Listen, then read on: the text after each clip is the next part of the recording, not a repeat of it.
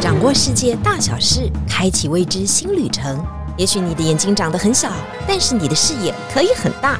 金钟主持李天怡携手专业旅游玩家，每周引路带您遨游。天意情报站即刻启程，下一站。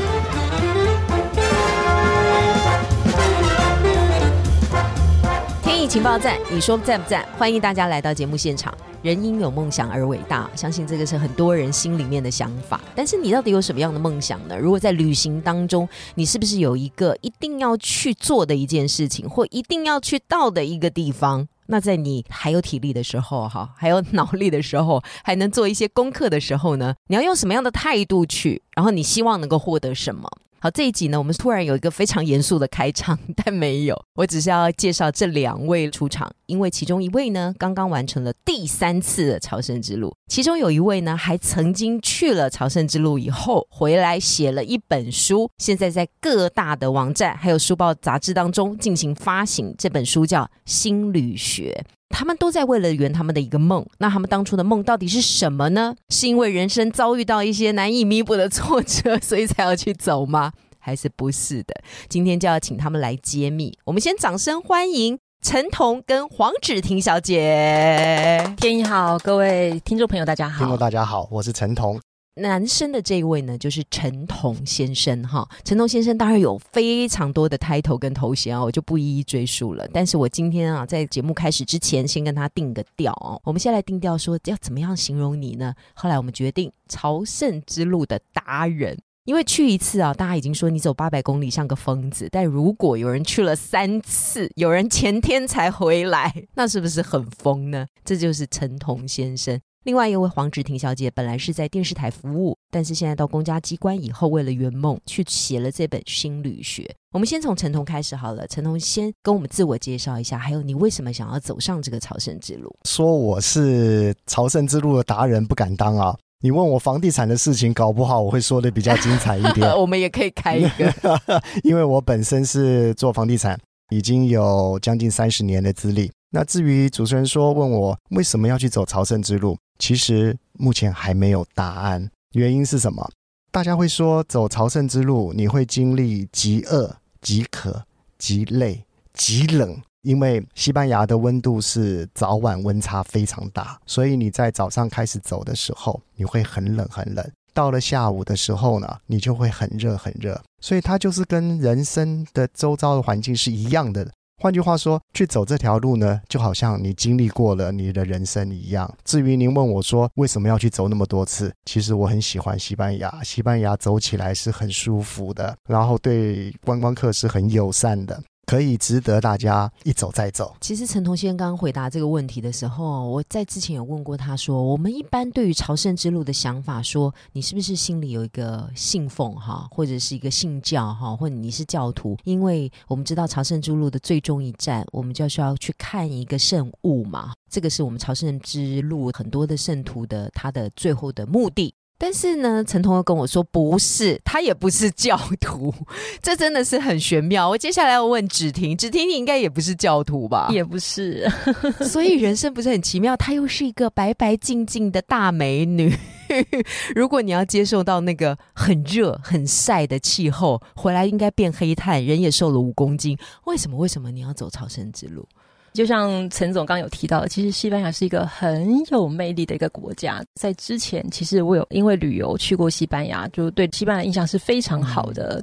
那要去这一趟法国之路之前，其实我本来是要走东方版的朝圣，就是白沙屯妈祖。哦哦，OK OK，就是追着粉红超跑跑的那一种。是是是，但是就阴错阳差，然后没有报这两个不一样。对，然后就变成西 方版的朝圣，就变成走这个法国之路的朝圣之路。刚好是看到有人在开这样的一个行程，那又觉得他的旅游方式是很特别的，因为有点像是就是比较离群式的旅游，你可以这样沿路走，然后沿路。去做一些思考，看一些风景，享受一下西班牙的美食美酒，就觉得哎，这样的旅游方式其实蛮有魅力的。那我想问子婷，你是一个人去的吗？对，那时候我们一群人去，但是互相都不认识，所以我其实一开始我是定调是我去搞自闭的，就一个人的旅行，对不对中间要拍很多照，就算记录下来，也是留给自己以后看，是是是有这样的一个完美的行程。但是没有想到在过程当中有遇到很多很棒的人，就是冥冥当中好像圣雅哥都在帮你们就是撮合这样子，很有请问一下，你。那个时候是有碰到什么样的心理的挫折吗？势必要走这一趟，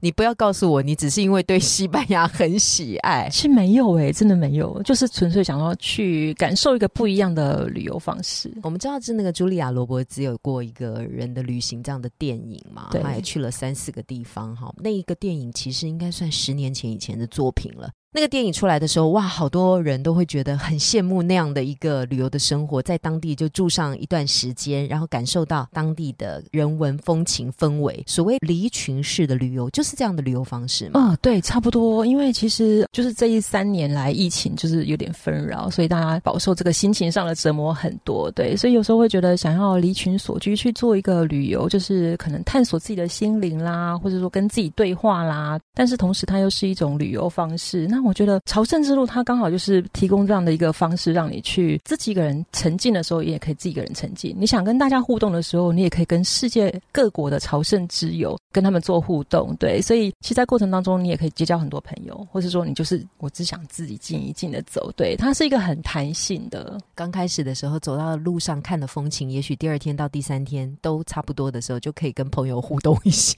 等到很累的时候，就可以把朋友甩在旁边，对对对，然后自己过自己的生活，这也挺好的。不过陈彤，你应该不是这样子吧？你应该是想要大甲镇澜宫没有去到，所以去朝圣之路嘛？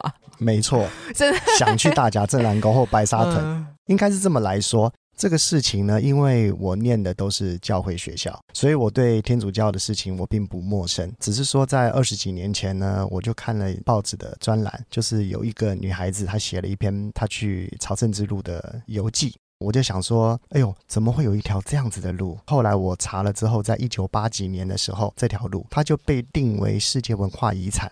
在这个情况之下呢，在我脑海里面就留下了这样子的一个印象。但是后来就是因为那个时候毕竟还是二十多年前嘛，那还算年轻的。但是呢，还要冲刺事业，没有办法想那么多。主持人讲的一点都没错，你走你不可能去走三十天呐、对对对对那个时候家里面所有人都还在，你怎么可以丢下那么多的事情可以去走三十天？直到五六年前有这样子的一个机会，我才去走了这一条路。呃，就是五六年前展开了你的第第一一次，是的，是的，哦，那时候在疫情之前吧？呃，是的嗯，走了第一次之后呢，也是一样，只是两个礼拜的时间。那个时候嗯是骑自行车的方式，用自行车的方式走朝圣之路。是的。当，然，最极端的、最原始的方式是牵一头驴子嗯，去走朝圣之路。我们在路上都会遇到。这是教徒的一种行为吗？还是是一个？古时候的走法就是这样，哦，OK，堂吉诃德以前也是跟着驴子一起嘛。那后来嗯就觉得走起来不过瘾，所以在去年的时候，疫情刚接近尾声的时候，才又参加了另外一个团体，嗯去整整走了将近四十天，这个时候就用双脚那，是双脚，那就没有坐车了。八百公里。哎，是的，走了四十嗯天。那走起路来，后来就所有的朋友都知道我去走了这条路，就说你帮我们办一次好团不好长？了，那后来在今年的时候，我办了一次。因为第一个，大家的条件不太一样。我所谓不太一样，是说大家的条件呢是比较好的，所以在费用上面比较不计较的。所以我们就有资源车在旁边，如果你走不动，你就上车。但是呢，目前看起来已经走完了。前两天回来了，但是呢，大家竟然都走完了。哦，所以那个支援车并没有派到用场了。支援车的目的只在帮大家载行李哦、补充水而已，是这样子的情形。哇，这个是非常难得的一个体验跟经验哈。但是我们还是先把朝圣之路稍微定义一下好了。因为朝圣之路，当然我们这样子搜寻的时候，我们都会被那个韩国综艺节目引导，说是不是只有那条朝圣之路？在路上的餐厅当中，我们是不是会碰到韩国艺人开的店呢、然后会有帅哥朴叙俊来帮我们服务？错觉哦，错觉哦，那个都是综艺效果。我会认识朝圣之路，其实也是这样哈。先把它定义一下，到底有几条朝圣之路呢？朝圣之路它并不单指一条路，对，所以你可以看到我们的书名是这次是写朝是法国之路，因为法国之路是它这么多条路线里面最受欢迎，然后每年走的人数最多。那其实，在西班牙境内呢，包括有北边沿着海岸边的北方之路，还有像是西边这边有葡萄牙之路，从里斯本、波多一路到圣城这样子。在西班牙的中间呢，有一条是南北纵横的，叫银之路，它是最长的一千公里左右。那比较小条的，看像是当时国王自己开始走的原始之路，也有这样一条路。那像还有英国之路，就是当英国人他们要去朝圣的话，他就坐船，然后就登岸西班牙这样子上来。所以其实朝圣之路，他们有一句话叫做说：“走出家门就是朝圣之路。”所以其实整个西班牙满满的都是朝圣之路。那甚至延伸到法国。那法国境内还也有四条朝圣之路，那可以再从法国延伸到其他国家去，所以整个欧洲其实都有朝圣之路的对对的痕迹。到最后的目的地都是同一个吗？是，都是为了看那个圣物。这圣物可以帮我们稍微说明一下吗？好，这个是在圣城里面的圣雅各的，算是他的遗体，就是保存在这边。那当初他是耶稣的十二门徒当中第一个殉教的。那故事是这么讲的啦，就当初被西律王就处决之后，他的弟子呢就把他的遗体就运到西班牙，因为他曾经到西班牙传道这样子。那但是后来也不知道他的坟墓跑哪去了。那后来过了几百年之后呢？哎，有人看到天上有异象，好像有特别的东西，就再去考证考证啊。经过天主教的认同，确定就是圣雅各的坟墓。所以那时候的国王阿方索二世。就命令大家，就是哎，在那边盖个教堂，对，来保存这样子，所以这个就变成今年的圣城了。当然，就是教堂越盖越大，这都是故事哈。说完了这个故事之后呢，大家为了要到那边呢，到此一游，或者是教徒可能真是要表达心中的一个憧憬哈，或者是一些对圣人的敬仰。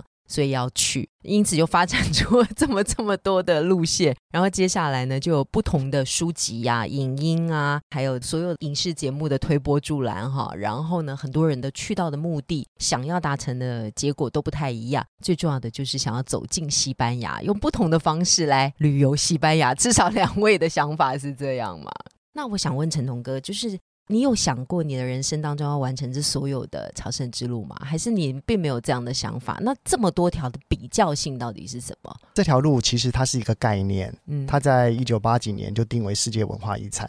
刚刚子听介绍过，它有很多条路都称作朝圣之路。只要你往圣地亚哥这个地方走过去，走到那一点，那它就是所谓的朝圣之路。还有就是大家会看到所谓的它有一个标记，就是所谓的扇贝的标记。扇贝就是我们平常广东人所吃的这干贝啊、带子啦，它就是点，然后呢有很多的放射状的东西。它所谓放射状的东西，就是代表每一条路，然后走向这个圣地亚哥这个地方。至于您问我说是不是每一条路都要去走，我目前还没有这样子的想法。去嘛去嘛去银之路啊，可以走一千多公里，要吗？那一定要。只是说 您问我要不要全部走，我还不敢答应你这样子的事情啊。其实毕竟那是蛮恐怖的一件事情。也许明年会去走葡萄牙之路。后年去走北方之路也不一定，那取决于有没有人要我带他们再去走一走哦。大家可以在底下留言哦，这是一个愿望清单，是不是？那如果有人说不行不行，我们要从最基础的法国之路开始，也是可以的，对不对？是是是，其实去每一次走的话，重新走都没有什么太大的关系。其实这路走起来是非常舒服的，不会有意外。譬如说，有很多人都喜欢不预定庇护所。我走到哪里睡到哪里，住的地方。但是我个人并不喜欢这样子的方式。有很多人喜欢这样子的方式的原因，他有他的原因是说，我每次住的地方都不一样，都不预期，那会有 surprise。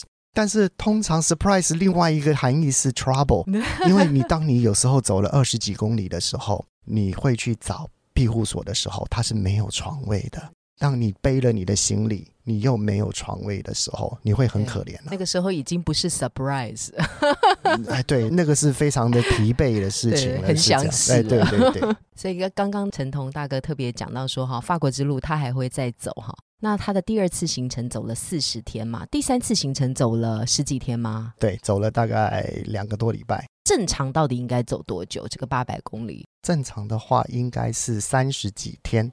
取决于一天走二十公里还是走二十五公里。嗯，其实我们在神像的出发点的官方版它都会发给你一个建议你住宿的点。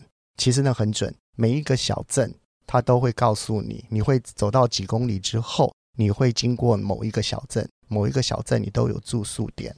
然后呢，也建议你今天的落脚点在哪里，那你就可以去定你的庇护所，是这样子。所以陈彤给我们的建议是说，我们还是应该第一个要规划我们的行程嘛，哈，往前走的时候，你今天到底能够走多久？然后依照那个走的点，然后先去把饭店这种。民生必须的东西先处理完以后，你就比较能够放心的走。那只停这一路走了多久呢？这一次去年你应该算是比较正统的行程，对不对？对对，大概官方建议的三十几天左右。在你的书里面，你有曾经想说，你今天只要走二十五公里，但是可能没有办法，就继续又再走了五公里，好像有这样的描述哈，可能是跟你那个庇护所的住宿也有关系。对，因为我们点都已经先定好了，住宿都先定好了，所以像第一天其实就是书里面有讲，第一天就是魔鬼日，因为第一天其实要从选上，然后翻山翻那个霹雳牛斯山过去，其实就已经很累了。那翻过去大概就是二十五 K。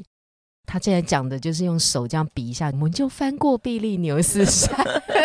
各位啊，不是这样翻过去而已，那是一个什么样的路程？我们没有办法想象。哦，我们那时候走九月还是 而且还第一天，对不对？对，第一天，所以我们那时候很紧张。本来大家约好说七点要开始走，我们六点就开始走了，就摸黑，然后走到半山腰就看着日出，这样子慢慢候应该还是很开心的状况吧？对，就是一方面忐忑，一方面兴奋，都有，就这样沿路走。那其实走到大概山林线的时候，其实很像那个亲近的那种场景，就是旁边两边都是羊群，然后他们羊群身上会带着那个铃铛，你会听到叮咚叮咚叮咚咚咚，对，然后可能还会有风声，偶尔还会有马匹在上面跑，这样子，对。就慢慢的，它是一个缓坡的山啊，对，就这样翻过去的。那翻过去就是二十五 K，可是我们翻过去以后，你就说哦，我们翻过了 比利牛斯山，对，就有这种感觉。而且你要想想看，那是拿破仑走过的路线，所以你跟那个历史的枭雄在同一个场景里面，只是我们就听到羊的铃铛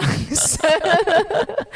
对，那我们那时候走的还算舒服，就是九月。九月其实是很推荐大家去的季节。九月、五月，我先问你，你第一天走完二十八公里，心里的想法是什么？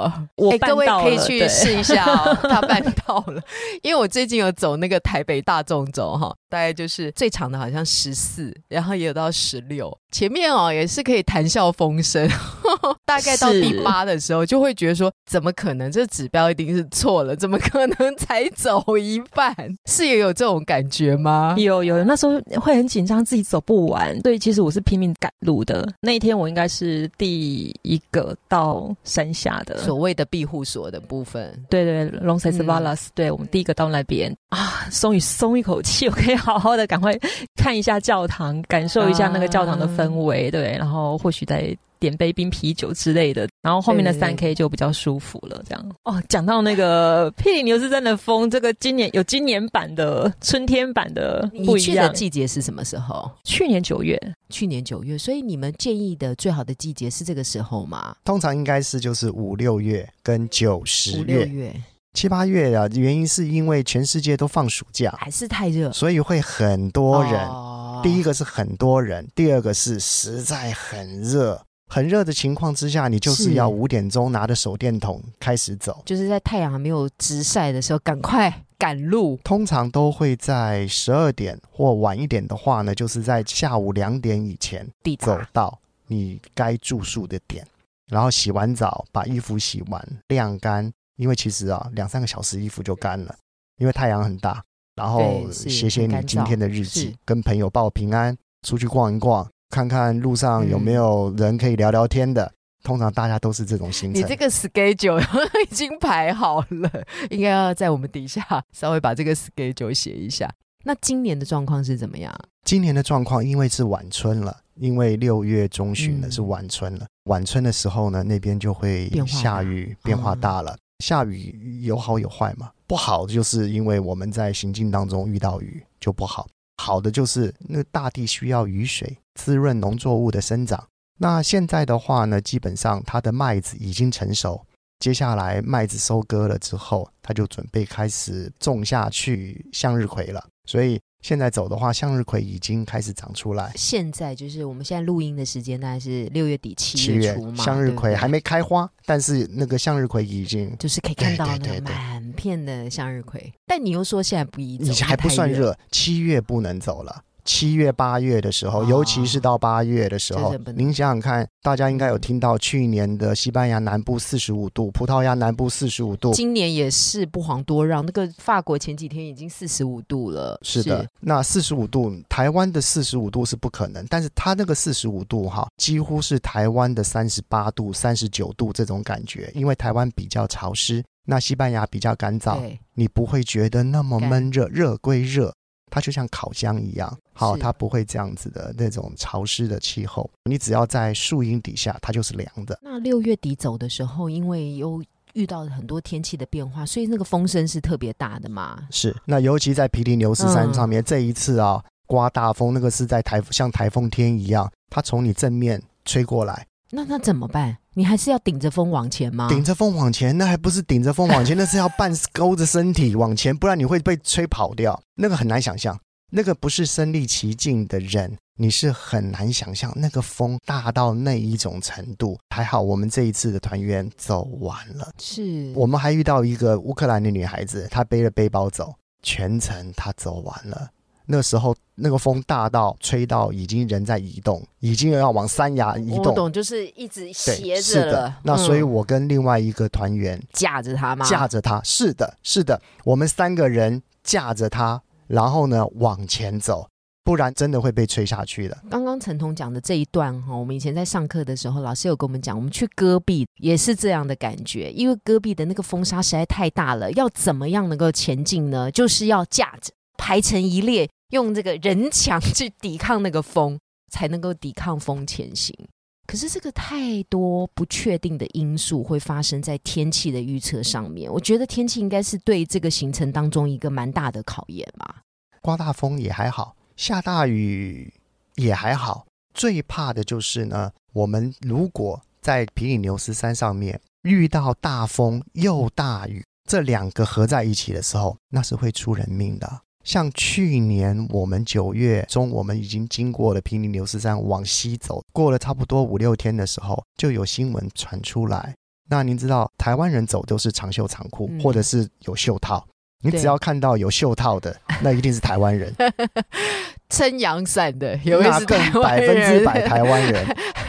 第二个是嗯老外走，绝对都是短袖短裤，一个 T 恤。对后来就是去年的九月二十号左右，就有两个老外失温了，因为下雨。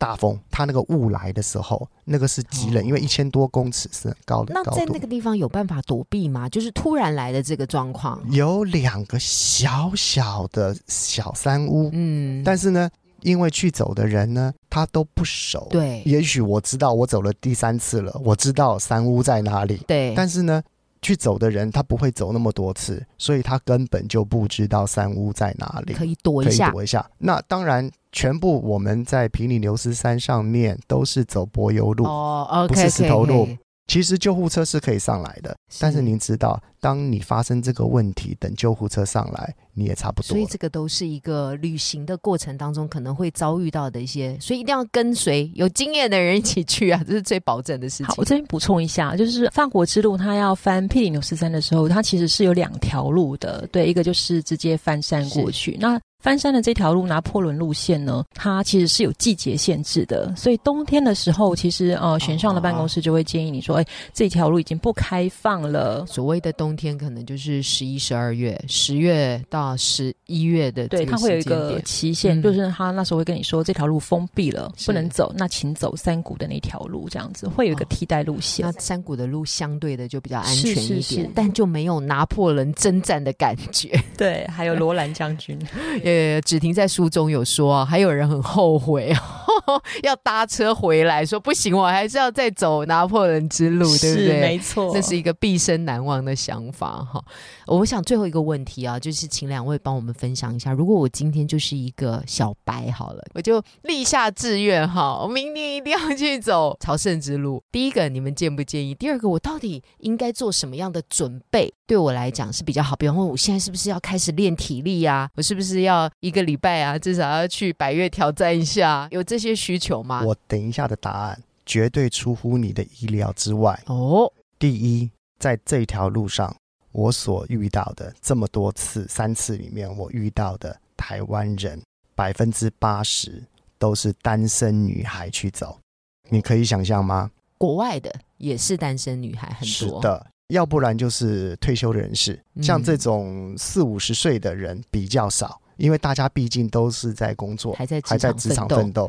通常单身女生去女孩子去走的时候呢，她都是在工作交接，譬如说她刚好离职了。她去完成她心里面的梦想，这是第一个。第二个是说，给听众建议，就是说，没有你想象那么可怕，因为这条路非常的成熟，你可以挂你的行李，你的行李是不用背在身上的。现在是已经因为物价上涨，所以他送行李呢涨了一块钱。所以去年的话是五块钱，现在的话是六块钱。所以陈彤，你的意思是说我可以在这一站的时候，这个这个庇护所挂到下一个庇护所？是的，是的。它是用骡子吗？还是用什么其他交通工具？汽车。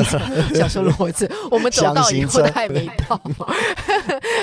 您知道这条路已经走了一千年了，所以说呢，它相关的配套措施非常的好。而且您不要忘了，几百年前西班牙的船舰已经到台湾来，所以西班牙。是比台湾要进步很多的，在某方面来讲，所以我们现在去走它也是征服它，没有。是，所以说呢，因为我们每天走的行程就是二十到三十公里，二十到三十公里，这个对汽车来讲眨眼就到了，所以说呢，你就可以把你的行李挂到下一站去。到下一站的时候呢，其实你到的时候，你的行李已经在庇护所了哦，不用扛在身上了。不用，你身上只要背一个小包，轻便的水、干粮、你的护照跟钱放在身上就好了。这是第二个，第三个，不必担心在这条路上面你会遇到抢劫或扒手，因为太累了，对不对？对扒手来讲，对，因为又没有人，而且呢，去走朝圣者的人啊，身上都穷的要死。去欺负这些人一点意义都没有，然后再加上西班牙政府认为这条路这个概念这个路是一个金鸡母，因为每年光几十万不容许发生事情，所以说呢，在沿路上面虽然很荒凉，你会看得到警车在巡逻，嗯，你看到警察你就会安心嘛，是是。